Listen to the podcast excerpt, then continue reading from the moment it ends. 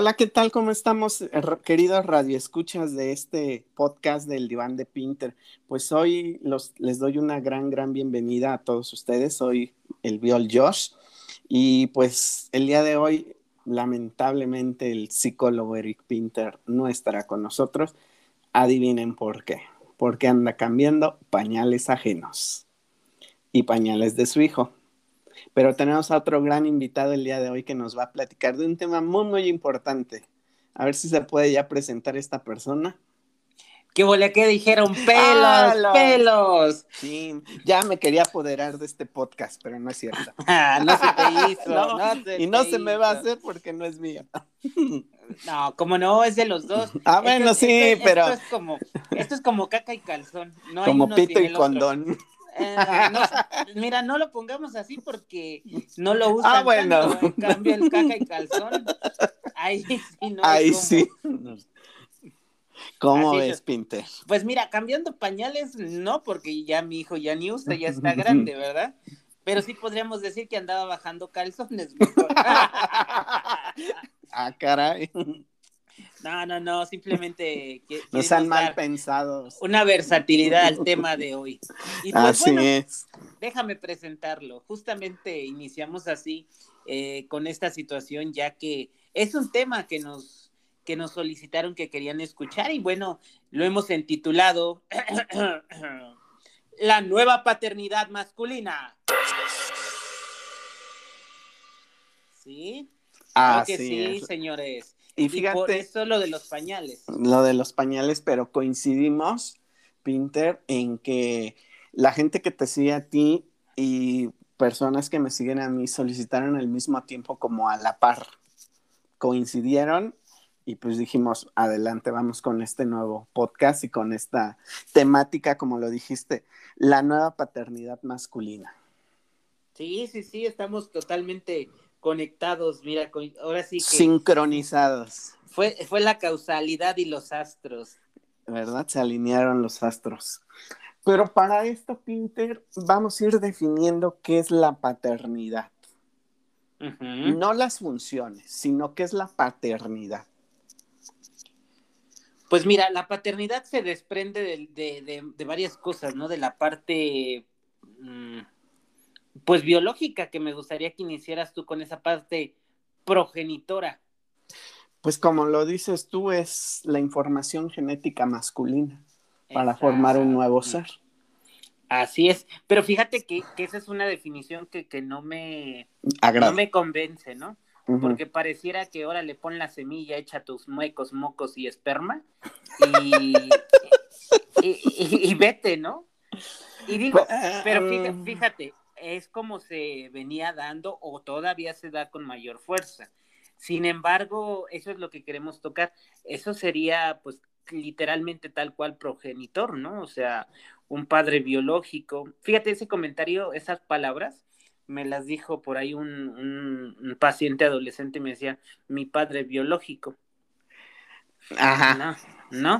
Y, y bueno, la, hablar de paternidad no solamente es eso, ¿no? Eh, eh, realmente son varias cosas, pero bueno, la paternidad, fíjate, desde ahí es, es algo que, que existe el concepto y la definición tal vez de manera errónea en mi punto de vista.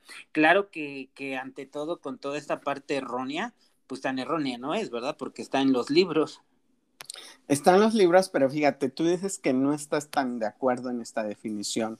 ¿No? Así es.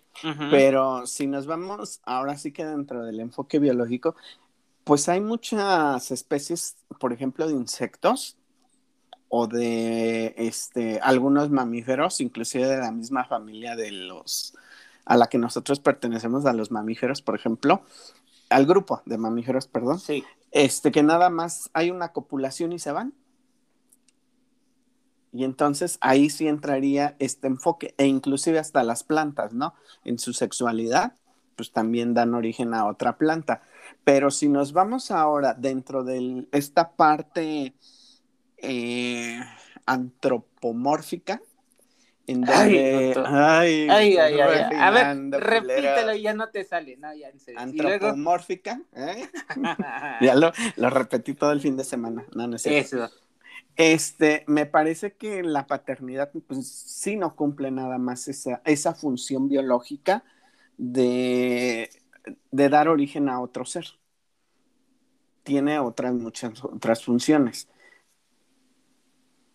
Sí, pero si lo vemos desde épocas atrás, romanos, griegos, la paternidad realmente era eso, ¿no? Eh, esa, esa situación machista y todavía sigue en, en, pleno nuestro siglo, ¿no? Y todavía aparte esa situación de que, bueno, si es varón, entonces... no es Simón. Es mi primogénito, y si no, busco e intento hasta que salga el primogénito, ¿no? Y siento que tampoco es así, pero vaya, toda esta situación machista hace, eh, digo, puede ser que la genere el hombre, pero la refuerza a las mujeres, pero eso sería otra cuestión, ¿no? Pero hablando de esta parte, justamente es como, como esto, y fíjate, en un tema legal, José, la ley, la ley obliga al varón, digo, en dado caso que no se quiera ser responsable, a que se haga una prueba de ADN y a que además eh, reconozca al niño y lo le dé una manutención económica, ¿no?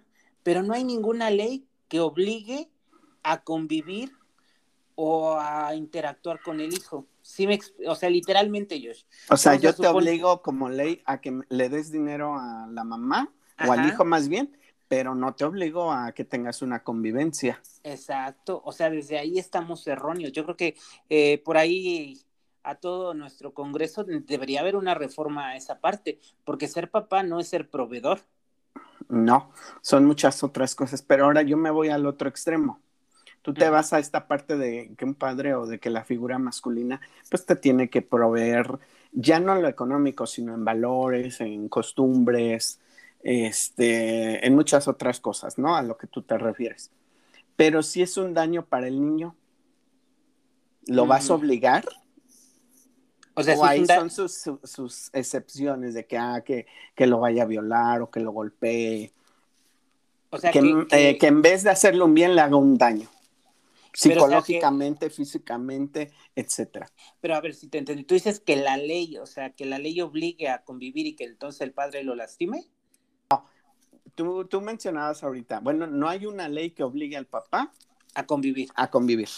Así es. Ponle tú, ahora, a lo mejor me faltó esta parte. Si hubiese una ley que sí exija convivir con el hijo, va a haber casos en los cuales el padre va a maltratar al hijo o a la hija. Por supuesto. Ahí que, que se procedería. ¿Con ellos no aplica esta ley?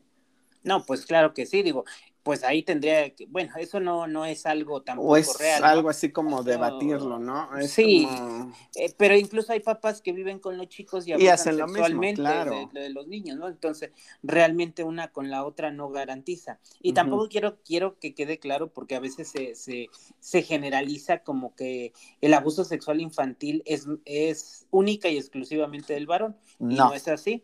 Sí, el porcentaje es más alto, pero también las mujeres abusan sexualmente de los niños, pero insisto, es otro tema y no nos vamos a meter vamos a meter hoy.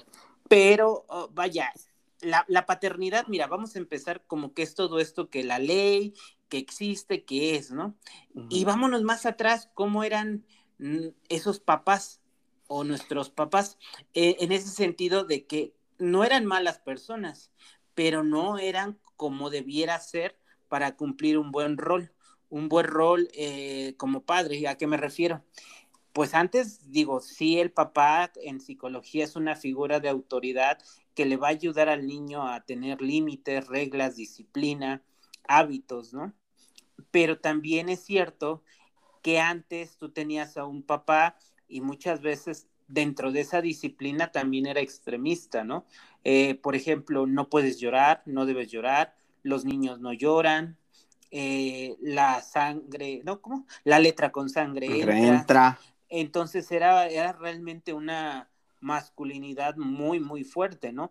Además también agrégale esas partes de, de personas, de chicos, de jóvenes que, que, tienen el cabello largo, no lo puedes traer así porque pareces mujer, eh, si no tienes barba, también pareces mujer, si eres lampiño, eh, esas cuestiones de ayudar en casa no lo hacían los papás. Eh, también las, funciones de ¿sabes qué, hijo? Tú no laves tu ropa, que lo haga tu mamá y tu hermana. Entonces, todo esto, no sé qué más puedas aportar a esa antigua paternidad. no, no, no, perdón, no quiero decirle antigua porque sigue estando hoy en día, pero afortunadamente se está abriendo, pero se está abriendo una brecha. Y ahorita, más adelante, recuérdame, Josh, comentar algo. Ok, fíjate que ahorita que, que esto menciona, sí, efectivamente, no va a terminar, sigue todavía, pero sí se ha, dado esta apertura. Y todo esto que tú me comentas, dicen por ahí que una imagen dice más que mil palabras, ¿no? Yo me acuerdo de unas de estas películas mexicanas del siglo de oro, una que se llama Una familia de tantas, no sé si tú la has visto, Pinter. Uy, no, ya tengo tarea. La verdad, sí, esta sí no la he visto y no la ubico así de nombre. Y bueno, es una familia que vive en los años 50, más o menos, finales de los 40, en donde pues sí es una familia tal cual clásica, el papá, la mamá, las hijas y los hijos, donde el papá era nada más mandar, este, las hijas tal cual las, las labores domésticas les correspondían, no podían estar aquí, no podían estar allá, nada se hacía sin el consentimiento del papá. Y al final, la película, una de las hijas se casa sin el consentimiento del papá, que es así como lo, terrible que le pudo haber pasado a esa familia. Al final eh, hay dos niños chiquitos que están en la calle jugando y les dicen, métanse a la casa y la mamá les dice, déjalos jugar un rato más creo que ahí como que, pum, empiezan a romper algunos paradigmas que se daban en esa sociedad mexicana. ¿Se daban? Y se siguen dando. Ok. Y creo que, que, esa película, si alguien la puede ver, yo creo que la pueden encontrar en alguna de estas plataformas o en YouTube, le refleja mucho de lo que antes eran o de lo que a veces se sigue dando.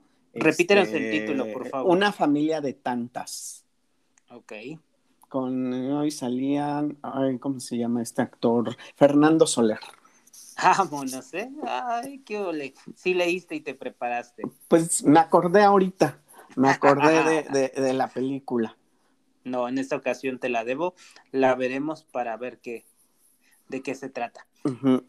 y, y, bueno, dentro de esa vieja paternidad para que nos vayamos ubicando, pero no es, no es así, ¿qué, qué más había? Acuérdate que también el papá tenía que ser fuerte, tenía que ser eh, el proveedor, tenía que ser el proveedor, tenía que ser borracho, mujeriego, inclusive, ¿no? No, sí, claro, y también este la casa chica, ¿no?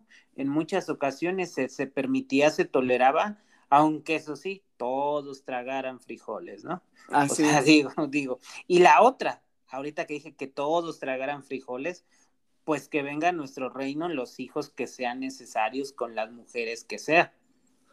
Así es, e inclusive tú decías la casa chica, ¿no? Que la misma familia tal cual, la casa grande, si lo vemos de esa forma, sabía de la existencia de, ¿no? Y no pasaba nada, y era así como que no puedes hablar de ese tema porque no sabes lo que te espera, ¿no? Exacto. No debes hablarlo, pero sí lo sabemos. Pero sí lo sabes. A voces. A voces, así es. Y me parece ¿Qué, ¿Qué otra cosa podría haber? ¿Qué otra cosa podría haber? Pues yo creo que, que, algo que se sigue dando mucho y a lo mejor en provincia. falta lo principal, José. Perdón que te interrumpa. Dime.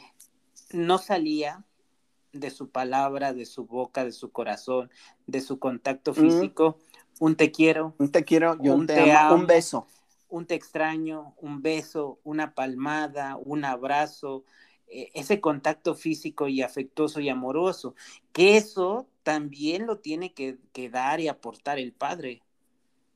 Sí, eh, en, en, estos, bueno, en esa época la paternidad pues no, no era, no era permitido, no era mal visto inclusive, ¿no? Era Porque era un signo, ándale, de debilidad y, no se permitían o no se lo permitían ellos mismos, ¿no? Sí. Y, también a veces cuando a veces un niño, valga la rebusnancia, eh, lo manifestaba, decía, oye, ¿por qué no me besas? ¿Por qué esto? Ay, ya vas a empezar. Ay, estas cosas. Ay, eso no se hace, eso no se habla. O sea, muchas, muchas, muchas cuestiones, ¿no? Así es. Y bueno, a ver, y bueno, ahora viene como esta parte, esta brecha generacional que se está dando, pero fíjate, ahí voy a lanzar dos preguntas, mi querido Radio Escucha. Se está dando, se está abriendo, se está transformando, pero también las nuevas generaciones no quieren hijos. Entonces ahí, ¿cómo vamos a trabajar algo si se termina? Pero bueno. Ahora, en esta nueva masculinidad, por eso es que le intitulamos así al programa del día de hoy, ajá, para, para, para pasar ya esta parte donde hablamos de la nueva paternidad masculina. Y esta paternidad masculina sigue haciendo casi lo mismo, pero con sus variantes. ¿Sí? ¿A qué, a qué me refiero ahora? el padre, digo, siguen existiendo padres que se dan a la fuga, que no reconocen a los niños, que se van por los cigarros al Oxxo y no regresan, todo esto, ¿no? Sigue existiendo, por supuesto que sí. Pero empiezan a surgir nuevos papás, pocos, minoría, minoritarios, pero empiezan a existir. Un papá que se involucra en las actividades escolares de su hijo, asiste, lo lleva, lo trae, eh, participa en las tareas, eh, participa en la educación y aprendizaje de su hijo, que son dos, y sobre todo en la educación, ¿no? En esta parte de, insisto, de, estar poniendo límites, autoridad, amor, y también esta parte afectuosa de cariño, de afecto, de, de poder demostrar te quiero, te amo, de permitirle al niño hasta cuando, cuando lo ves mal así que se está aguantando, decirle llora, o sea, el llorar no te hace débil, el llorar no te hace menos, pero tienes que llorar, o sea, también es cierto, ¿no? Entonces, toda esta parte también hay papás que en esta nueva paternidad, algunos no pegan, otros pegan pero con el sentido correctivo, pero también se abre más el diálogo, ¿no? A lo mejor le pido opinión al hijo, pero al fin y al cabo tienen claro que la decisión de, de, lo que le estén cuestionando al chico pues es de papá y mamá, o sea, te, pido tu opinión, te escucho, la respeto, pero tal vez no vamos a es la correcta. Ajá, y la toma papá o mamá. También fíjate que eh, también afortunadamente por una parte empiezan a existir padres solteros. Y entonces también eso hace que pues le tengan que entrar a, a otra parte, ¿no? A la cocina, a la ropa, a la educación, a todo eso. Ahora fíjate un comentario personal el otro día me topaba por ahí que me decía, alguien es que me da miedo ser padre soltero. Y yo le decía, ¿por qué? Me decía, bueno, es que no creo poder como mi mamá. Y entonces también le decía, bueno, yo le, yo le cuestionaba, ¿no? ¿Qué diferencia hay entre un hombre y una mujer para que la mujer pueda hacer casa, comida, trabajo y escuela? Y papá a la vez. Ajá, ¿no? Y papá y mamá a la vez. O sea, ¿cuál es la diferencia? Para mí ninguna en pues ese momento. Ajá.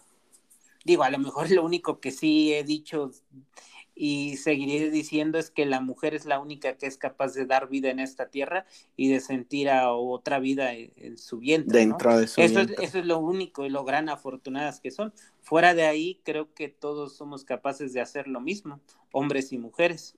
Así es. Y, y refiriéndonos a esto, también lleva al siguiente punto. Tú mencionabas que hay papás solteros. ¿No? Papás solteros que se dan por muchísimas cuestiones, porque el matrimonio no resultó, porque la pareja falleció. Y también porque la mamá abandonó. claro, porque no nada más el papá. ¿eh? Sí, claro, se da en menor minoría o, o a lo mejor hasta podría ser hasta en la misma, en el mismo porcentaje de abandonos de hogar. Sí. Porque sí, ya está, la situación es es bastante difícil. Y más ahorita en estos tiempos de pandemia, ¿cuántos no se dieron, no? Y cuántos empezaron un nuevo rol, como decíamos, una nueva paternidad con los hijos, ¿no? Desde entrarle hasta levantar al hijo, dar de comer, hacer de comer, lavar trastes, bajar calzones del tendedero, ¿no? Todo. Subir todo. Entonces me parece que esa parte, pues sí, es, es importante saber por qué factores se da este tipo de paternidades. Fíjate que, aquí es el comentario que te dije, ¿me recuerdas? Ah. Este va como una experiencia de vida, ¿no? Yo fui un poco desmadroso. ¿Un poco? Y, por ahí dice el dicho, ¿no? Cuando te cases vas a madurar. Vale, o madre. Por ahí dice el dicho, con la edad vas a madurar. Pues aquí sigo con mis pendejadas, nada más escúchenme, ¿no? ¿Y cuando tienes un hijo? Y ahí sí maduré. Ahí sí, fíjate que yo me retiré un poco de las fiestas, ¿no? O sea, y a ti te consta. Pero también, mm, digo, esos mismos amigos de repente me decían, pues, ¿por qué no quieres? Yo, pues, porque quiero estar con mi hijo. Y algunos, algunos, la gran mayoría me decían, ay, ¿eso qué? ¿Esto qué? ¿Qué un día? ¿Qué no sé qué?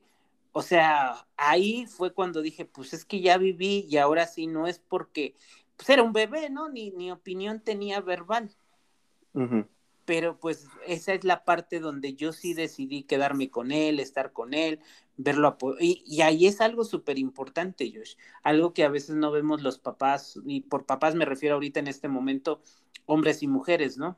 El tiempo, o sea, la otra parte, que tú disfrutes verlo crecer, verlo llorar, que te me, que te cague, que te diga papá, que camine, o sea, toda esa parte, y a veces nos la perdemos por el trabajo o simplemente por cuestiones ya sociales de cada persona, ¿no? De que sigue en el desmadre aquí y allá, etcétera. Entonces, realmente esa es como, como la otra parte, ¿no? Pero te vuelvo a repetir que hasta socialmente todavía no es como muy aceptado, ¿no? Y, y lo primero que te dicen, ay, no, no es por tu hijo, es por tu esposa, por tu mujer, ¿no? Bueno, ándale, pues también por mi mujer si quieres. Pero en realidad también el, el hecho de separarte de estas partes es complicado socialmente porque es criticado de manera negativa y destructiva. Es de esta forma a lo que veníamos o iniciábamos este podcast. ¿Hasta qué punto o hasta dónde todavía sigue esa paternidad del pasado? ¿No? Cuando hay gente que quiere seguir en ese desmadre, quiere seguir, pues déjale el hijo a la mujer, ¿no? Que se haga cargo, ¿no? Y yo creo que en esta parte de la madurez, pues sí, mucha gente cambia. Un caso, pues el tuyo, ¿no? Sí, pero también. Un caso para mi tesis, ajá. Tú tendrías que poner a la persona, o sea, de que el hecho que hagas las cosas primero es por ti, ¿no? Que vas a ser papá, que quieres ser un buen papá dentro de todo.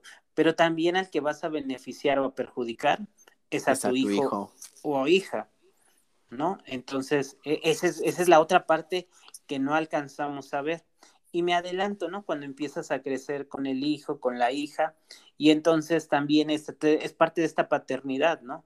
Que hable. Y aquí se me refiero al varón, porque muchas veces estos temas, hoy en siendo un tabú, no se hablan.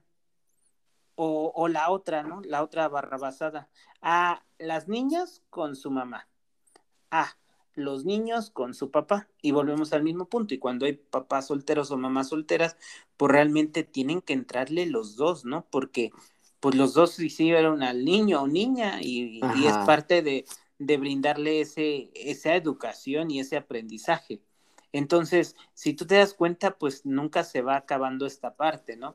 Y siempre, sobre todo en esta, en esta nueva paternidad, es el hecho de que tú compartas que eh, fíjate qué curioso, ¿no? Qué irónico esto que voy a decir.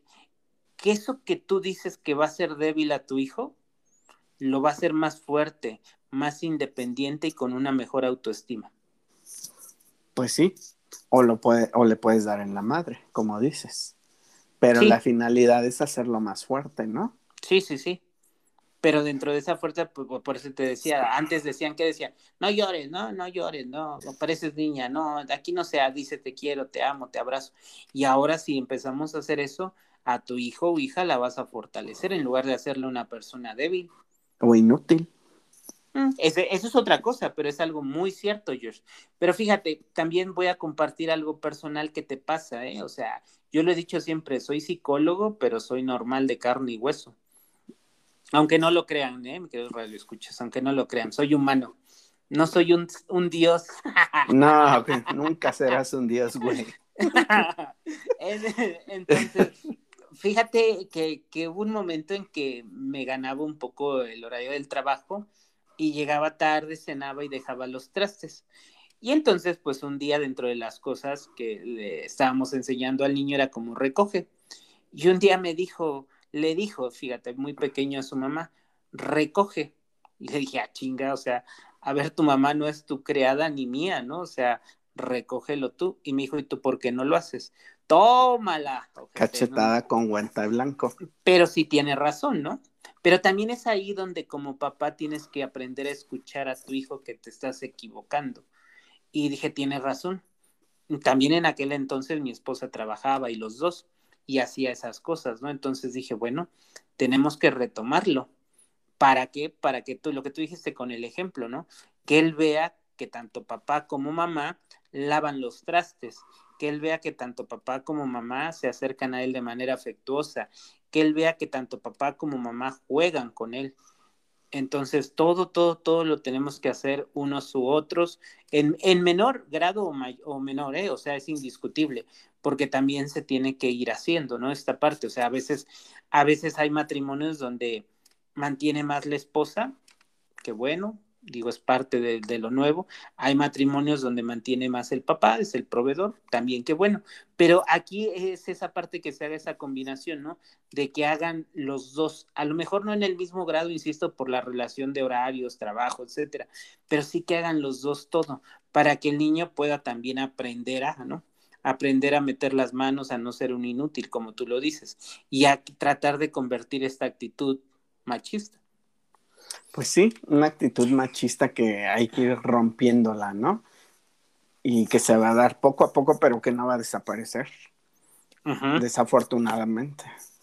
No, pero sí podemos estar como... Siendo pues pioneros o estar cambiando cosas, ¿no? Ahora, e, esa es como la nueva masculinidad, este, la nueva, perdón, la nueva paternidad masculina a la, que nos referimos, ¿no? Un papá que va a introyectar autoridad, que te va a hacer independiente, que te va a hacer con una autoestima adecuada, pero que también te va a enseñar que el expresar y tus emociones y sentimientos de manera escrita, física, verbal, corporal, también sin importar el sexo de, del niño o niña, insisto, lo hace y lo hacemos los dos, ¿no? Ahora, Fíjate, y, es, ahora yo lanzo la pregunta, o no sé, a lo mejor es parte de otro podcast, pero ¿qué pasa, por ejemplo, en una familia homoparental formada por dos hombres? También entra dentro de esta nueva masculinidad, dentro de nuestra, esta nueva paternidad. Sí, ¿sabes por qué sí? Porque digo, sí es otro tema de podcast, pero en este caso es lo mismo, porque recuerda que en una pareja homosexual, eh, eh, digo, sean hombres o mujeres, eh, Uno lleva el, rol, el, rol, pasivo o el rol activo. Entonces, realmente en ese sentido, no, no, no cambia, ¿no? Pues a lo mejor ahí lo que cambiaría es como un poquito, pero por eso digo, es otro tema, el sentido de imagen, ¿no? Por mm. ejemplo, decir, ¿por qué mis dos mamás tienen página bustos, o mis dos papás tienen pene. Eh, o, ¿Y por qué si mis dos papás tienen pene de donde nací? ¿Y por qué si mis dos papás, mamás tienen vagina? Ajá, otra, otra serie de cuestionamientos que más adelante se... Se, pueden complicar. Se generaría el menor, ¿no? Pero de entrada en esa situación, no, no. Fíjate que, que en ese punto, pues también te puedo decir algo, ¿no? Por ahí está, ah, el otro día alguien me comentaba, una mujer, que la mujer es la única que tiene el instinto materno, esa capacidad de amor y de afecto. No estoy de acuerdo yo. No, pues yo tampoco, ¿no? Y digo, es como lo que venimos dando. Lo que sí creo que es más, más común es que la desarrolla, pero la desarrolla por esta situación de, de cultura, de educación. Ajá, o sea, es más fácil que a la mujer le digan, pues yo llora, cuida a tu hijo, estate con él, que al varón. Pero simplemente no es así. Y fíjate, ahorita que toqué ese tema también sería, es muy importante que cuando el bebé nace, pues lo, lo bañe el papá también, igual que la mamá, ¿no? Un día tú, un día yo, cambiar el pañal, o sea, todo esto, porque al niño se hacen unos vínculos afectivos, no nada más con la mamá, se hacen vínculos afectivos con papá y mamá. Pues sí, tú eres el experto en estas cosas y como decía tu papá Freud, todo se da desde el inicio, ¿no? Sí, así es, así es, con papá Freud, ¿cómo ves? Pues, pues hay mucha tela que cortar, me parece, pero nosotros quisiéramos saber qué opinan nuestros radioescuchas, ¿no? Sí, y sobre todo también, ojalá aquí nos escriban, ¿no? Eh, mujeres, mujeres, digo que desafortunadamente se separaron, se perdió el papá. ¿Qué opinan de esa nueva, nueva paternidad masculina? Y si también tú eres varón, ¿qué opinas de esta parte de paternidad masculina? ¿La estás ejerciendo totalmente o hay algo que puedas opinar y mejorar, ¿no? Realmente, pues como te digo, entonces, toda esta parte es indiscutiblemente necesaria, ¿no? Eh, ahora, digo, por último, esta parte afectuosa también, me lo mencionaba por ahí un paciente y me decía, es que solamente, un paciente adolescente, es que mis papás me, mis papás, o sea, los dos me besaban y me abrazaban como hasta los ocho años. Y luego, y luego ya no es tu hijo, y luego ya no eres papá y mamá. Pero a mí me da a entender otra cosa. O, o yo entiendo esta observación. Mm, yo ya no quise a los ocho años que me besaran mi papá y mi mamá. No, mm, mira, vamos a ver, pero ahí te va otra. Tú y yo que trabajamos con adolescentes, tú sabes que en la secundaria les caga que los lleve papá y mamá, les dé el beso y la bendición, ¿no? A la criatura. pero también lo piden a golpes a solas. Claro. Y entonces yo te voy a decir algo, Josh. ¿Qué edad tienes? No te quemes. Pero tú hoy en día ya no le das beso y abrazo a tus papás. Sí, claro. Ah, Aquí creo, aquí creo que en ese comentario sí es más responsabilidad de los papás, porque los papás son adultos. Los papás son los que permiten o marcan el alejamiento. Y justamente ¿por qué lo marcan? Erróneamente porque te empiezan a ver crecer. Ah, ya no está bonita la criatura. Ah, ya no es un niño, niña. Ah, ya puede crecer y se va perdiendo. Y todo esto que hablamos no es, tal vez es más intenso en los primeros años de vida por papá Freud pero se tiene que mantener siempre. Y hasta en cualquier etapa de la vida, ¿no? Sí, sí, sí, sí. Y después se acaban los hijos y vienen los nietos. O los bisnietos. sí, nos da la vida, ¿no? Así es. Pues bueno, Josh, tú dirás, ¿cuál es la nueva paternidad? Pues la que te toca vivir. A nuestros radio escuchas a que nos, nos escriban que nos escriban y nos digan su punto de opinión. Así es, Pinter. Pues bueno, Así ya sabes, quincenita. Quincenita, casi. Casi, ayer. Todavía, todavía hay dinero, así es que ráscale y vende tus servicios, mi aventurera. Pues para seguirle ahorrando, ¿no? Pues me, eh, me, encuentran en mis redes sociales como BioJosh, Twitter, Instagram y Facebook para clases de física, biología, química e italiano. Órale, muy bien. Mm. Pues ya saben, mis queridos radioescuchas, a mí me, me, pueden seguir en todas mis redes sociales, me encuentran como arroba el diván de Pinter en Facebook, Twitter, Instagram, YouTube. Y aquí en este bello podcast que tanto me encanta y me apasiona, todos los viernes a las 12 del día, escúchanos en tu plataforma favorita como Spotify y pues te invito a que nos dejes tus comentarios, tus sugerencias, temas de interés y a que invites y compartas a más personas para que escuchen este podcast. Así es, para que nos escuchen y nos den su opinión. Pues mi querido Josh, como siempre, un gusto. Igual, vete a bajar los calzones. Vámonos, que está lloviendo. los quito del tendedero.